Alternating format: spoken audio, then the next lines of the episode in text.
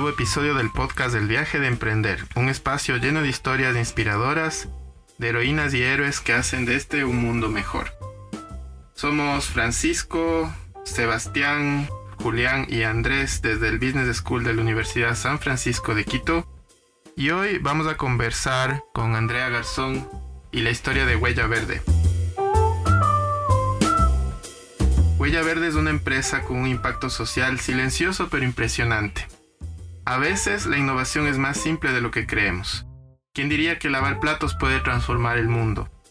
Estamos con Andrea Garzón, consultora ambiental, emprendedora y alumni de la USFQ, para escuchar su historia y la de Huella Verde. Bienvenida Andrea. Bueno, primero cuéntanos un poquito cómo empezó Huella Verde.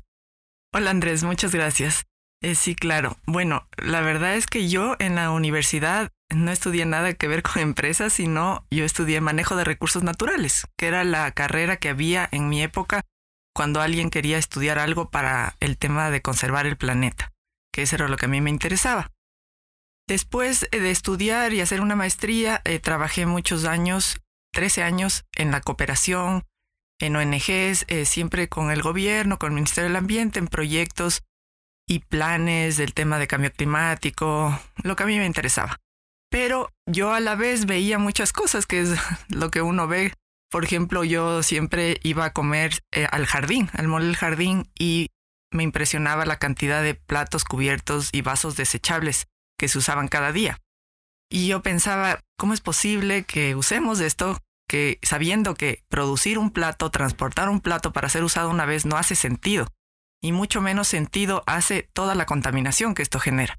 Entonces ahí yo siempre estaba pensando y conversando con mis amigos, tiene que haber alguna manera, trabajemos con los centros comerciales, con los restaurantes para que dejen de hacer esto.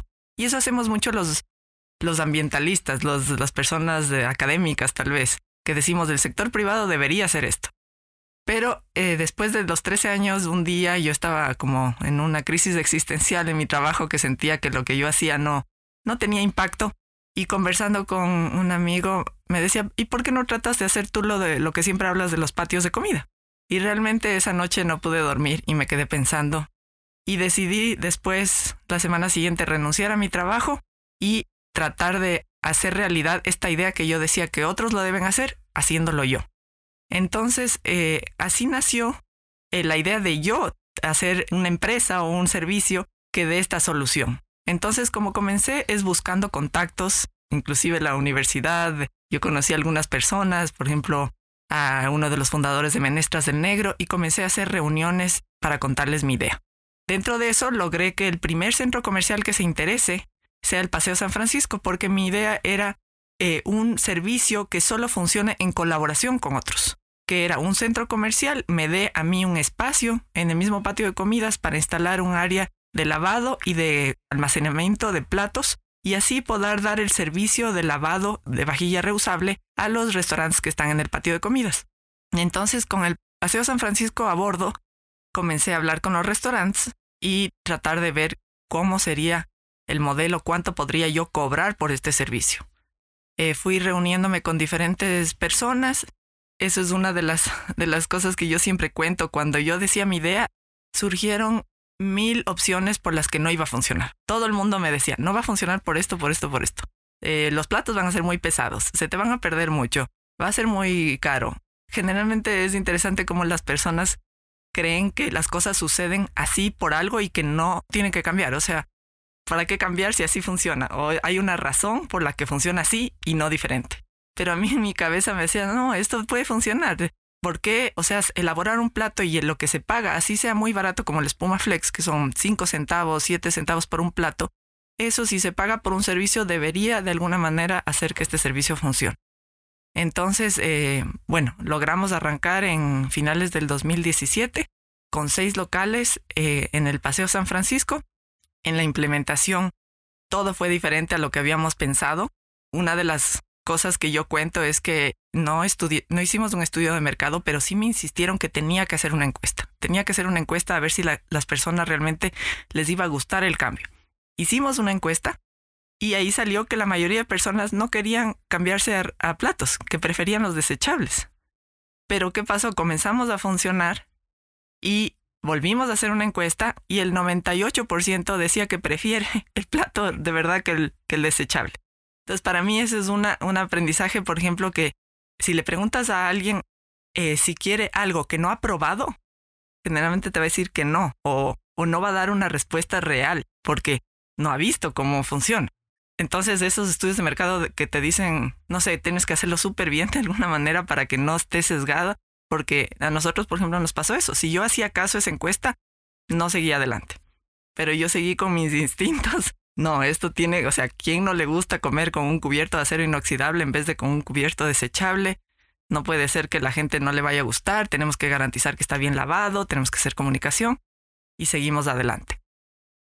Eh, bueno, en, innovación siempre se cita a, a, Henry Ford y no sé si es que realmente él dijo esto, pero decía que si tú le preguntabas a las personas en la época en que él desarrolló el modelo T de, de los autos, eh, si es que querían mejorar la forma de transporte, seguramente responderían que querían un caballo más rápido. Entonces, eh, súper interesante lo que dices porque los estudios de mercado, las encuestas y es algo que siempre enseñamos también en las clases de emprendimiento, muchísimas veces o casi siempre están súper sesgados porque no porque la gente miente, sino porque tal vez no, no ven eh, otras posibilidades, ¿no es cierto? O no conocen la, la, otra manera de hacer las cosas. Entonces, bueno, esos primeros pasos deben haber sido difíciles, ¿sí? Eh, es duro encontrar esos, esos contactos. ¿Cuáles han sido entonces esos primeros aliados que fuiste encontrando?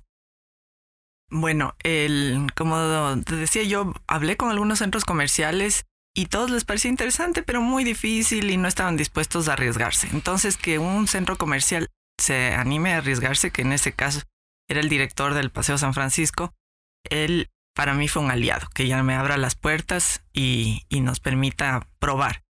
Después en Grupo KFC, esta persona que te digo del, de Menestras del Negro también, porque además eh, cuando él le pareció interesante, porque yo fue interesante porque se notó clarito que él tenía un cargo de conciencia por tantos plásticos que usaba. O sea, él era consciente que en todo su negocio estaban contaminando un montón.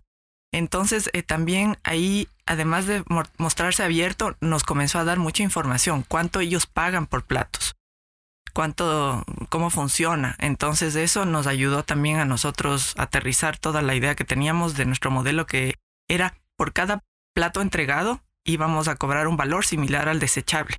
Entonces, eh, cómo funciona nuestro servicio es que si le entregamos hoy día 50 platos redondos grandes a un restaurante, cada plato tiene un valor y por 50 y así voy uniendo todos los días y luego cobro al final del mes. Entonces eso fue, eso fue información es súper importante. Después, creo que hubieron personas que, que me animaban, pero de todas maneras sí es un camino bastante solitario. O sea, hubiera querido tal vez tener, yo busqué mucho como un mentor, alguien que realmente me apoye más, me con quien pueda hablar, porque también es era un mundo en el que yo no conocía mucho. Eh, cometimos un montón de errores al comienzo. Por ejemplo, pagamos mal pagamos, eh, te cuento un ejemplo, los sábados y domingos nos dijeron que esos son feriados, hay que pagar más. Entonces, los chicos, aunque tenían libre lunes y martes, nosotros sábado y domingo, el primer año, más de un año, les pagamos como si fuera feriado. Y eso fue un error. y no te, no te dijeron nada. claro, yo hablé, por ejemplo, mi suegro había trabajado en temas así de recursos humanos, yo trataba de conversar con gente y realmente no logré que me den, o sea, conseguir la información correcta. Y en eso me equivoqué y así en varios temas que al comienzo creo que es inevitable uno ser ineficiente al comienzo. El modelo siempre uno gasta más de lo que podría gastar. Solo como un consejo que doy a los emprendedores que dicen voy a ver si en seis meses funciona o en un año. Es imposible en un año haber afinado el modelo para que sea súper eficiente. Yo creo que recién ahora, a los cuatro años, cinco años, realmente hemos logrado abaratar costos en todo lo posible y ser súper eficientes. Otro, otro ejemplo, nosotros de entre tres personas al comienzo, con seis restaurantes, los chicos no alcanzaban a lavar los platos hasta las eh, nueve, diez de la noche que se cierra el centro comercial. Salían a las dos de la mañana. Y ahora con la mitad de personas salen a las nueve de la noche. Realmente el, el trabajo inclusive era súper lento. ¿Y, ¿Y, qué cambió en ese proceso para que sea más eficiente? nosotros fuimos eh, probando, viendo cosas de cómo, cómo hacer el remojo, cómo hacer la lava de platos y fue súper clave que entró un chico que trabajaba en un restaurante que se las sabía todas. Entonces él nos hizo como lavar mucho más rápido. Mira, se seca así y no asado. O sea, nosotros solo podemos ser rentables si no gastamos tanto en tiempo de trabajo. Es clave para nuestro negocio el no tener demasiado personal y hacer las cosas rápido. Entonces, y eso es algo que no se aprende rápido. y cada vez se puede buscar más máquinas que hagan cosas, el limpión que seca mejor, el detergente que, que saca mejor la grasa y así creo que en todos los negocios hay esas cosas que uno tiene que estar todo el tiempo buscando formas de, de hacer más eh, barato o más ahorrador lo que estás gastando. Igual los cubiertos, por ejemplo, al comienzo comprábamos eh, un cuchillo que cuesta el triple de lo que ahora compramos y el cuchillo es igual de bueno. Pero vas buscando mejores proveedores. Entonces eso es un tema que no, no, no es enseguida, se va consiguiendo con el tiempo. Ok, vamos, vamos a dar unos pasitos atrás, porque yo creo que detrás de toda esta detergentes, este, limpiones y, y, gente lavando platos, hay un guay, ¿no es cierto? Un propósito más profundo. Entonces, háblanos un poquito de, de, ese propósito, del tema del plástico, que creo que es algo que a todos nos preocupa, eh, de las ventajas de comer en una vajilla como la que ustedes ofrecen versus las, las vajillas que se usan todavía lamentablemente en la mayoría de patios de comidas y restaurantes.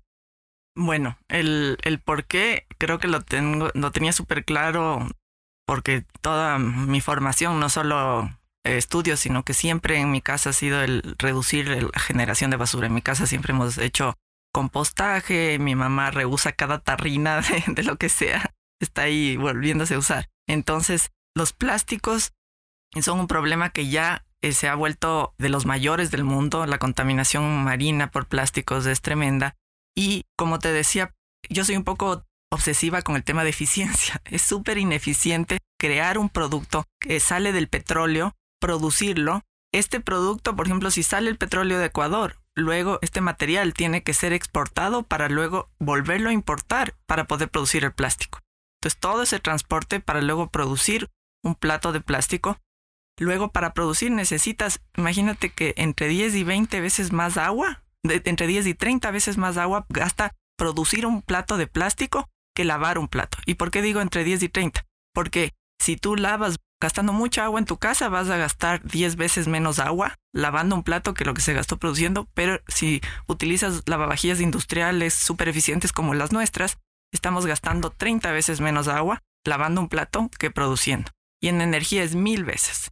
La energía que gastas lavando un plato es mil veces menos que la energía que gastas produciendo un plato.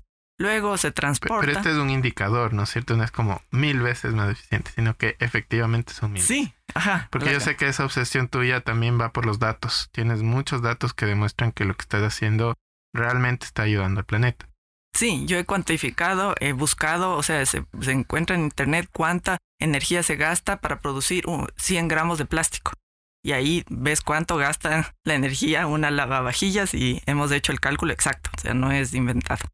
Y después, bueno, el transporte que implica traer, por ejemplo, de, de Guayaquil, donde se producen la mayoría de plásticos, a la bodega del grupo KFC, y luego de la bodega necesitas almacenar y luego después de un tiempo vas llevando a cada centro comercial cada cierto tiempo otra vez gastas gasolina para que luego se utilice este plato, se sirva la comida, menos de una hora, va a la basura esto de que va a la basura no es que ahí se acaba. Después de esto, esto va en bolsas, alguien del centro comercial tiene que transportar del patio de comidas a un área de basura, en el área de basura viene el municipio que es pagado por nuestros impuestos y tiene que transportar al relleno sanitario, que ahí se vota, que es un hueco que también nos cuesta de nuestros impuestos. Y que por cierto ya está repleto y, y estamos con ese problema en la ciudad, ¿no es cierto? Claro, es un problema ambiental, o sea, los rellenos sanitarios no deberían existir, es poner el problema debajo de la alfombra, porque es poner en un hueco que tratas de que no se salga porque se producen unos líquidos súper tóxicos, que son los lixiviados, y vas poniendo ahí tapas bien bonito para que luego ese sea el problema de las futuras generaciones, porque no es que se solucione ahí.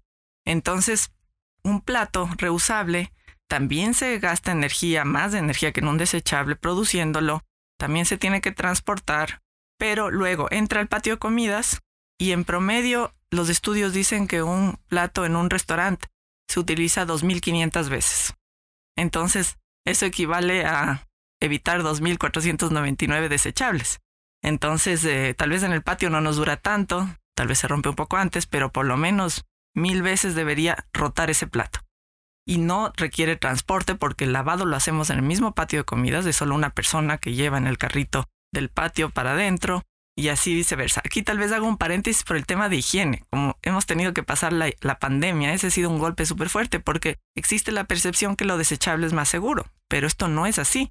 Yo sabía mucho de los temas técnicos de energía, agua, pero me he tenido que meter en el tema sanitario y he hablado con muchos doctores, he leído estudios y realmente si uno se pone a pensar, es mucho más saludable, responsable, higiénico usar un plato reusable que ha sido recién lavado, llegó al restaurante, se sirve y luego, sobre todo, cuando uno come con un cubierto desechable, por ejemplo, si tiene uno salmonella, COVID, lo que sea, después de este cubierto nadie lo lava.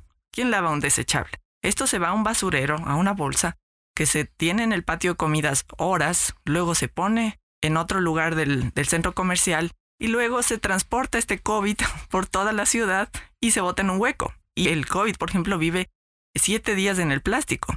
En cambio, si uno tiene, eh, está en un patio de comidas donde estamos nosotros, minutos después de que fue utilizado el cubierto, se mata el virus porque entra al sistema de lavado que tiene detergentes, que tiene agua hirviendo entonces estás eliminando las enfermedades en vez de pasearlas por toda la ciudad.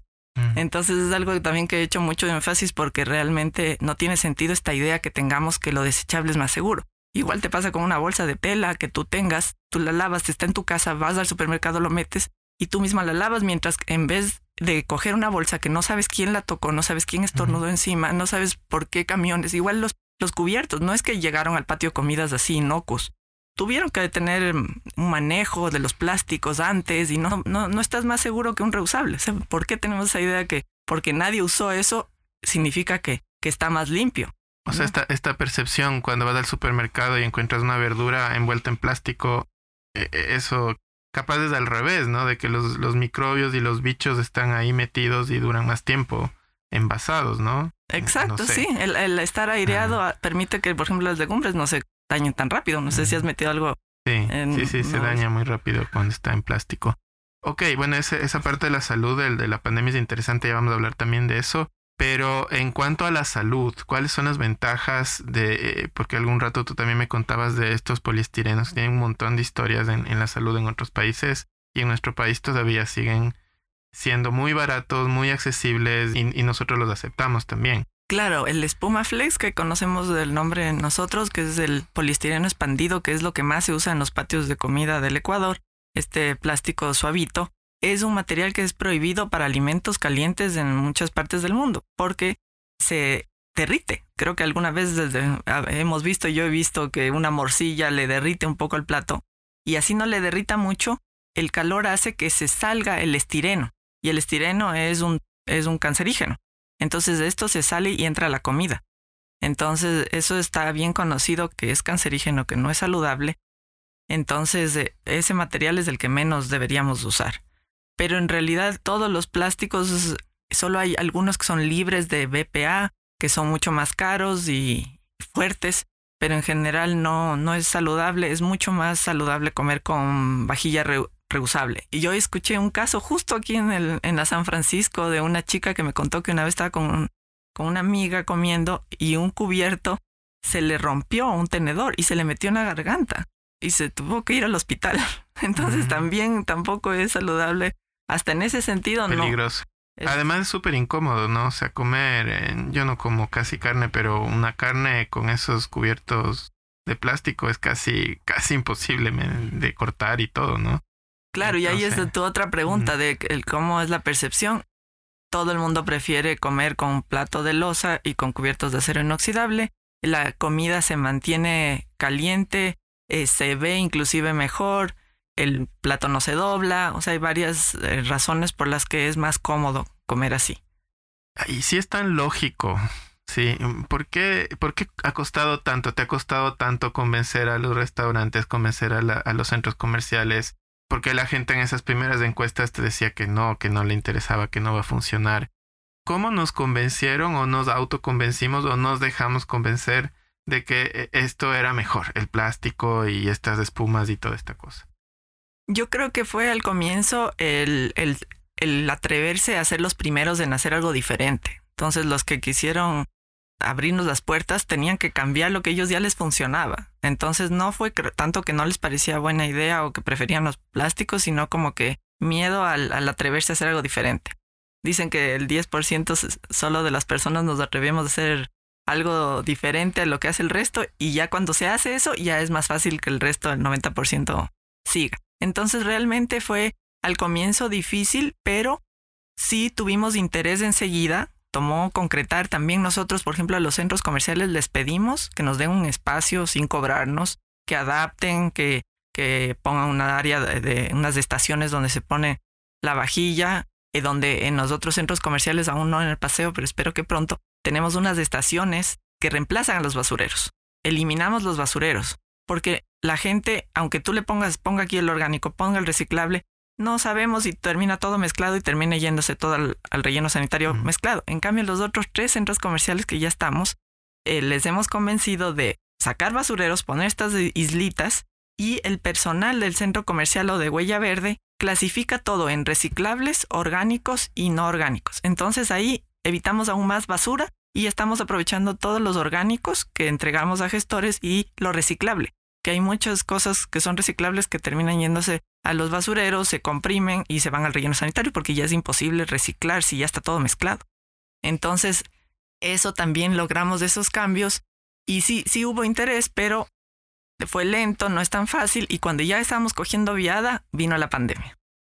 Y justo en 2019 que arrancamos el molde de los Andes ya tuvimos interés de varios otros centros comerciales, ya firmamos acuerdos para desarrollar y la pandemia paró todo. Todo el mundo paró todas las inversiones, todos los cambios. Hasta se cerraron los patios de comida más de dos meses en todo el país y luego los aforos eran súper chiquitos. Entonces, eh, por eso realmente fue que ya ahora, el año pasado que se comenzó a ver un poquito que mejoraba la situación, ya arrancamos en el Mall del Jardín en septiembre y en febrero en el Mall del Sol, que seguramente es el patio de comidas más grande del Ecuador, que eso para nosotros es una alegría tremenda porque imagínate que actualmente ya estamos lavando 20 mil utensilios al día. Eso significa que son 20 mil plásticos de un solo uso diariamente que estamos evitando. Eso en términos de dimensiones Ah, danos una idea, un estadio olímpico, ¿qué será? A ver, yo me acuerdo que en el, en, en el paseo estábamos como en un año llenábamos un estadio olímpico. Y ahorita estamos multiplicados por 10 tal vez. 10 estadios olímpicos en un año. Pues unos 10 estadios olímpicos llenos hasta el tope de basura de plástico que tú estás ahorrando con tu emprendimiento. Sí. Es una estimación, sí. ¿cierto? Eh, imagínate que lo que te decía de las basuras, de los orgánicos, eh, estamos ahorita una tonelada, 1,3 toneladas de residuos orgánicos y reciclables al día estamos recuperando. Y la mayoría es del mol del sol. Eh, en el mol del sol calculamos que en un año vamos a evitar 5 millones de desechables, que estamos con los números, le vamos a llegar. 5 millones en un año y lo de toneladas de basura, estamos con 800 kilos al día separando del patio de comidas y en realidad de algunas cocinas también. Todo esto se iba antes al relleno sanitario y son nutrientes que debes devolver a la cadena, a la, tierra. Y estábamos poniendo en los rellenos sanitarios junto con los plásticos. Cuando se pudren los orgánicos, las cáscaras, todo esto genera unos líquidos que eso es nutrientes, pero si está mezclado con pilas, con pañales, esto se vuelve súper tóxico. Entonces ese es el problema de los rellenos sanitarios. Los rellenos sanitarios son un desastre. Si ya mezclas toda la basura, ya fregaste. Es súper necesario hacer una separación en la fuente. Y lo chévere de los patios de comida es que es súper masivo y estamos separando en la fuente un montón de residuos. ¿Y esos orgánicos de dónde van? En el mall de los Andes y en el mall Jardín van a gestores que utilizan para alimentación de animales. Y en eh, Guayaquil nos aliamos con un proyecto que también es agropecuario, que lo que está haciendo es eh, algo que está de moda ahorita, es súper innovador, que eh, con unas larvas de mosca hace que se engorden unas larvas, se comen todo esto. Y estas larvas, con estas larvas se hace una harina que es una proteína buenísima para camaroneras, por ejemplo. Entonces, eh, todo a la final es, son proyectos agropecuarios en los tres casos. La economía circular que tanto se habla y tampoco se aplica. Sí, o sea, reusar, para mí eso es, o sea, todo lo que hacemos de economía circular y sobre todo lavar platos, porque reusar es lo más circular, está el plato circulando sin tener que reciclarse, sin tener que transportarse, ahí está circulando y circulando. Hablaste de algunos errores y más que nada aprendizajes, ¿no? De este cinco años de cómo hacer las cosas y todo. Si pudieras volver el tiempo atrás a esos primeros inicios, ¿qué cosas no harías que hiciste en ese momento? Bueno, me informaría mejor de cómo pagar las horas. Para no pagar más. ya. Eh, sí, después o sea, creo que si ya, supiera lo que sea antes, todo lo hubiera hecho más rápido, o por lo menos, eh, por ejemplo, buscado bien cómo comprar algunos materiales más económicos. O sea, no sé, como que siento que el camino que recorrí tenía que recorrerlo. Por ejemplo, no sé si te acuerdas, creo que cuando nos conocimos recién, estábamos solo en el Paseo San Francisco y íbamos a entrar a un segundo centro comercial. Y ahí, por ejemplo, le entregamos toda la información súper ingenuamente al comienzo y luego nos dijeron, mejor nosotros vamos a hacer. Entonces... Se robaron la idea. Eh, eh, parecía que nos iban a robar a la final, realmente no es un negocio tan rentable, eh, creo que ellos mismos se dieron cuenta y no siguieron adelante. Pero eso fue un aprendizaje de que hay que firmar un acuerdo de confidencialidad antes de comenzar a entregar información. Entonces, si no hubiera pasado eso, no hubiera aprendido. Igual así muchas cosas que hemos pasado han sido así. Y realmente las dificultades, eso también a mí me parece interesante ahora ver para atrás, que dificultades que tuvimos nos obligaron a buscar formas de ser mejores, de ser más eficientes. Por ejemplo, el hecho de que te pagábamos tanto a los empleados nos obligó a ver desesperadamente cómo subir un poco los precios, cómo ser más eficientes en los otros aspectos si ya hubiéramos sido rentables desde el comienzo, tal vez hubiéramos, nos hubiéramos relajado y no hubiéramos buscado todas esas mejoras. Igual la pandemia, la pandemia, si sobrevivimos la pandemia, yo digo, tenemos que sobrevivir cualquier cosa, porque hubiera sido chéverísimo que ya nos vaya bien y, comencemos a abrir más centros comerciales y, realmente la pandemia nos golpeó económicamente durísimo. Tuvimos que seguir con empleados y no vendíamos nada, pagando IES, todo. Pero eso nos obligó otra vez a, aprender a, ser muy eficientes, a, cómo manejar eh, todas las cosas, a cómo, por ejemplo, eh, para nosotros fue, para mí, el logro de la pandemia fue que ningún restaurante se bajó de la camioneta. Porque muchos nos dijeron, bueno, desde ahora ya usamos desechables. Se abren los patios de comida, pero ya no vamos a usar cubiertos reusables. Entonces, no, que por qué a los jefes conseguir información, esto es más seguro, miren, hagamos esta comunicación. Entonces, todo, todo lo que uno sufre creo que tiene que aprovecharlo para aprender algo, para mejorar algo y hacer tu negocio más resiliente. Yo creo que eso es importante. Si nosotros, por ejemplo, competimos contra un plástico muy barato, si de repente prohibieran el plástico y nosotros podríamos cobrar mucho más, tal vez no seríamos tan... No, los restaurantes no nos quisieran tanto, por ejemplo, porque tendrían que gastar mucho más y no seríamos tan eficientes. Por ejemplo, eso para mí ahorita el grupo KFC nos está ayudando a entrar a otros centros comerciales. Ellos nos ven como socios estratégicos, como aliados estratégicos y quieren que vayamos a todos los centros comerciales donde ellos están. Si fuera todo más fácil y les cobráramos más, tal vez estarían buscando otra cosa o ellos mismos trataran de hacer un servicio parecido al nuestro para ya no tener que pagarnos a nosotros.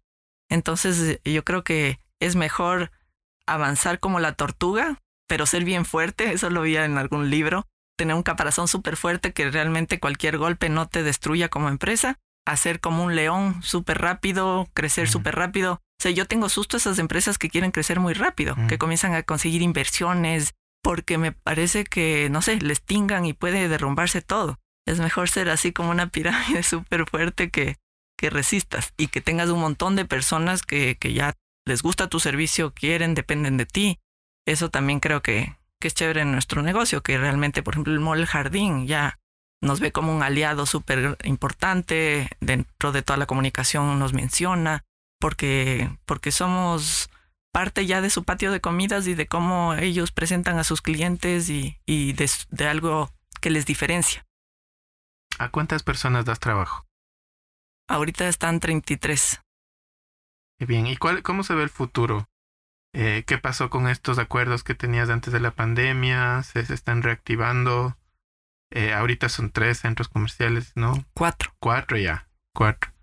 ¿Y qué viene, qué viene para Huella Verde en, el futuro ya después de haber sobrevivido este tiempo difícil? Bueno, los acuerdos que teníamos era justamente con Mall del Jardín y estábamos comenzando a hablar con el Mall del Sol y los dos ya se concretaron. Ahorita nuestro enfoque es que funcionen todo esto súper bien porque en los últimos seis meses hemos más que duplicado. Tenemos mucho personal, entonces primero es que funcione todo súper bien, que los restaurantes estén contentos, que los clientes estén contentos, los centros comerciales también. Y después eh, ya estamos conversando con otros centros comerciales que quieren implementar también nuestro modelo. No tenemos eh, mucho apuro, que preferimos hacer poco a poco para que todo funcione bien. Y bueno, algo tal vez que, te puedo contar, que en la pandemia también la desesperación de que no se movía la cosa, eh, creamos un nuevo servicio. Otra vez con nuestra obsesión de reusar. Uno de los temas que yo también decía es que los supermercados tienen que volver a vender botellas en envases retornables, que ya existen cervezas, colas, aguas, existen envases retornables, pero uno no puede ir al Supermaxi, donde uno está acostumbrado tal vez a comprar y comprar estos envases, estas bebidas. Entonces estuvimos dándole y dándole a la favorita para presentarles un servicio que haga posible que ellos comiencen a vender estas bebidas.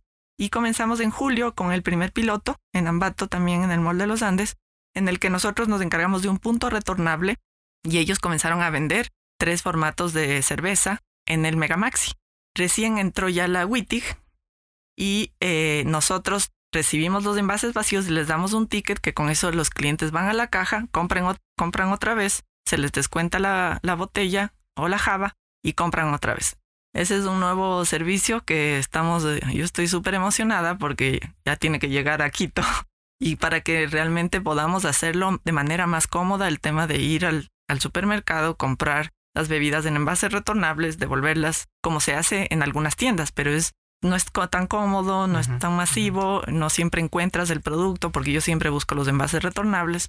Entonces creo que esto también va a ayudar a, generar un consumo otra vez responsable y que la gente sí le gusta, sino que se lo tienes que hacer cómodo.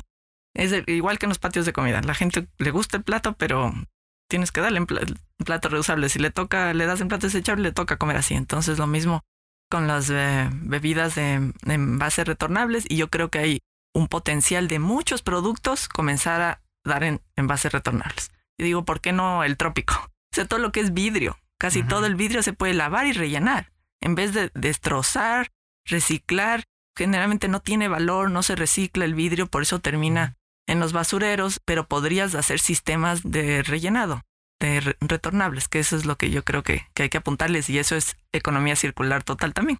O sea, quizás la propuesta todavía en nuestro país es más por la eficiencia económica que, que más por la conciencia ambiental. No sé si, si lo ves así, ¿no? Porque una botella, la, la cola que viene en la, en la botella retornable es un poco más barata que la, que la desechable, ¿no es cierto?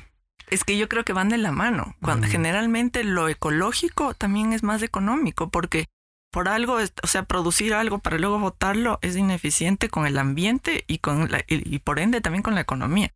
Que eso yo siento que le ha hecho mucho daño a la sostenibilidad, e, esta cosa de que es más caro, ¿no? Entonces, si es sostenible, verde o el envase amigable y no sé qué, no sé cuánto, te cuesta más.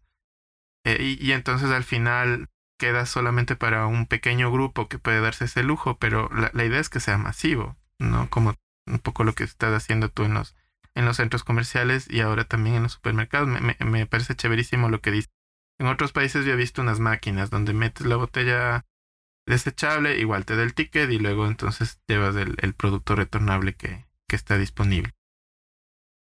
Bueno, si tuvieras recursos ilimitados, ¿en qué invertirías en tu emprendimiento? Bueno, ahorita que te digo que estoy con las botellas, yo crearía un sistema de lavado. Eh, por ejemplo, y yo he conversado con algunos em, emprendedores que, que venden productos en bases de vidrio, son caros, pero ellos dicen, yo no puedo instalar un sistema de lavado como la Coca-Cola o como la Wittig, porque eso es súper caro. Es un lavado en el que te aseguras que si una botella está con gasolina o con cualquier cosa, vas a lavarla y va a ser apta para el consumo humano. Entonces, de lo que yo he conversado, me dicen, si alguien me vendiera el mismo envase que yo tengo lavado con todos los estándares, reusado, yo comprara. Sería hasta económicamente súper interesante. O sea, yo creo que esa es una oportunidad de negocio súper interesante. Sí. Entonces, si ya creamos estos puntos retornables en varios supermaxis, donde se venden estos productos y tú puedes devolver y te dan un descuento, di tuyo 15 centavos el frasco de, de algún yogurt o algo, luego llevarlo y lavar y eso venderles otra vez a los mismos productores de ese yogurt, eh, harías un negocio complementario, pero es importante tener los puntos retornables.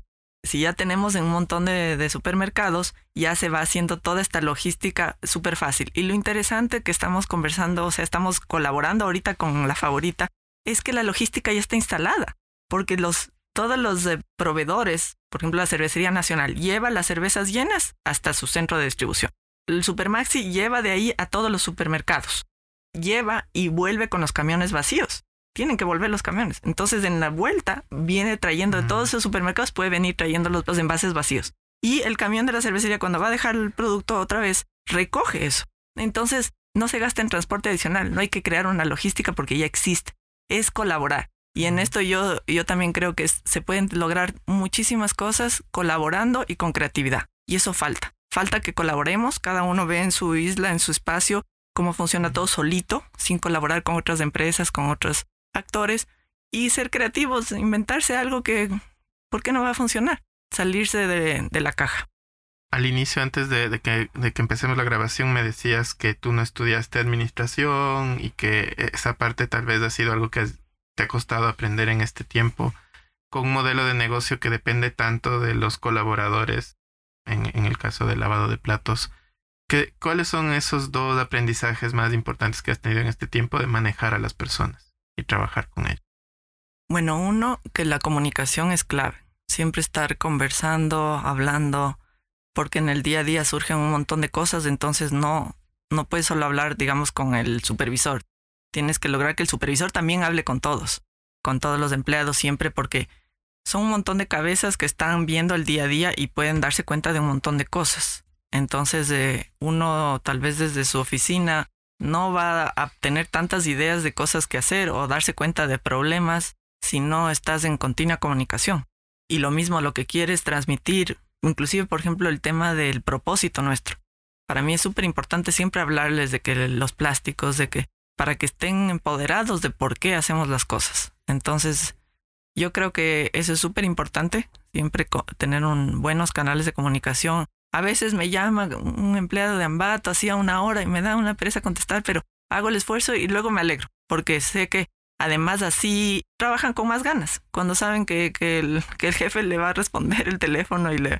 Creo que es súper importante tener eso, esa línea de comunicación. Me asusta un poco teniendo ya tantas personas, porque por ejemplo me sabía todos los nombres, pero ahora los de Guayaquil todavía no me conozco bien los nombres y creo que eso es súper importante.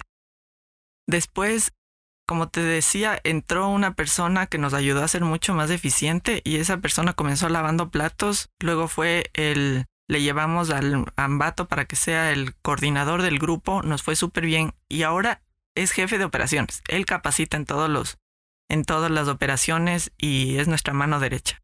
Para mí el aprendizaje, aunque no, no creo que es fácil, es si consigues personas así, aprovecharlas porque son oro para mí es, o sea, yo necesito clonarle al, al Daniel que se llama, porque es súper importante para que todo funcione bien, personas así, que, que manejan bien, o sea, que transmiten bien, capacitan bien. Nosotros como jefes de así directos no tenemos tanto expertise manejando grupos como, como él.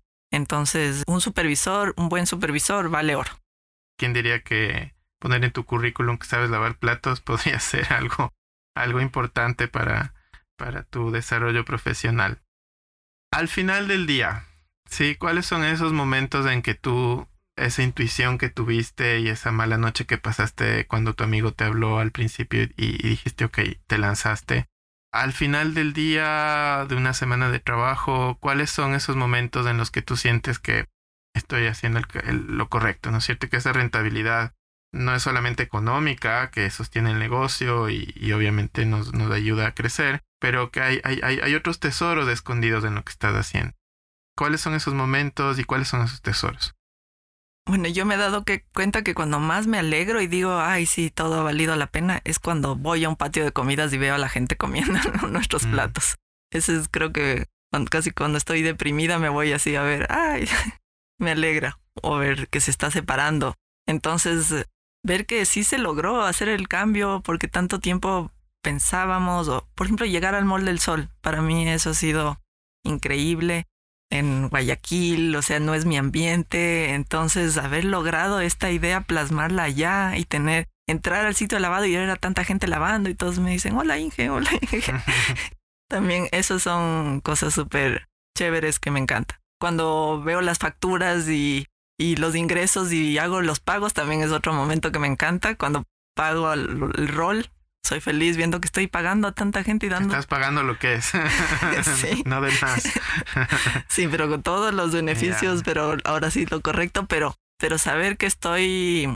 Eh, que, que esta idea loca que tenía ahora da de comer a tantas familias también es súper chévere. Y como que me, me convence de que estamos haciendo lo correcto. También, no sé, cuando veo las cifras, o sea, me da ganas de poner en todo lado, miren, esta semana lavamos en el Mall del Sol 80 mil, la semana pasada fueron 80 mil eh, en el Mall del Sol, entonces 80 mil, ¿sabes lo que es 80 mil plásticos que se dejaron de usar por implementar esta idea loca? Entonces esos son los momentos, creo que me, me alegran. Esas, y, esas recompensas. Sí, aunque ya nadie me, me, diga nada, o sea, a veces como que espero que la gente diga, mire, qué chévere lo que hace Huella Verde, pero yo sé, o sea, aunque nadie se dé cuenta, yo sé. Y, y, y, como digo, un poco la frustración que tenía antes de que yo no sabía mi trabajo que estaba logrando cambios, ahora sí, sé que mi trabajo está logrando cambios. Y inclusive a veces escucho que otros, ah, yo también en mi restaurante ya dejé de dar vasos desechables o, por ejemplo, una amiga me decía que una vez me escuchó en alguna parte y que desde que yo hablaba del compost y desde ese día ella hizo compost en su casa y que todos le criticaban y que los moscos y no sé qué y que se empeñó y se empeñó. Digo, qué alegría haber impulsado eso en una casa que se haga compostaje. Bueno, yo te prometo que vamos a dejar de usar vasos desechables desde las próximas entrevistas aquí. Hablamos del viaje de emprender. Para los jóvenes que quieren emprender, en ese viaje tú te llevas una maleta, te llevas una mochila. ¿Qué les recomendarías que pongan en esa mochila si es que tienen una idea loca como la tuya? Yo creo que mm, algo, primero pongan una idea de algo que les importa en su vida, una que les apasiona. O sea, si quieren para mí emprender y buscar algo por, por emprender, a ver qué me va a hacer, qué voy a hacer negocio, voy a sacar una franquicia, pero si realmente no te mueve, creo que no te va a hacer que seas tan constante como tienes que ser. Y ahí va el segundo tema, mucha paciencia. Yo no, yo me acuerdo que alguna vez te contacté cuando recién iniciaba, cuando realmente a los de tres a nueve meses, el primer año, nosotros pasamos realmente el Valle de la Muerte. Yo tuve tanto así que arrendar mi casa e irme a vivir a la finca de mis suegros porque no teníamos cómo vivir. Y yo tengo dos hijos, no es que soy una joven soltera que todavía puede arriesgar. Entonces realmente se necesita mucha paciencia y convicción de lo que estás haciendo, porque en esos momentos todo el mundo me decía que tenemos que cerrar la empresa.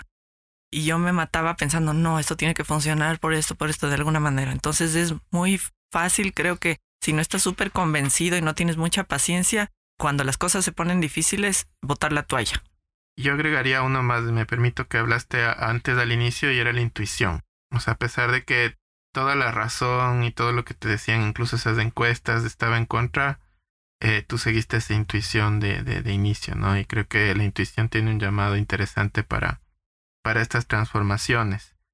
Bueno, muchas gracias, Andrea. Antes de cerrar, simplemente eh, invítales a las personas a que te conozcan más, eh, cómo pueden eh, apoyar a tu emprendimiento, en qué patios de comidas, recuérdanos en cuáles estás, bueno, eh, nos pueden buscar en las redes como Huella Verde o Huella Verde Ecuador.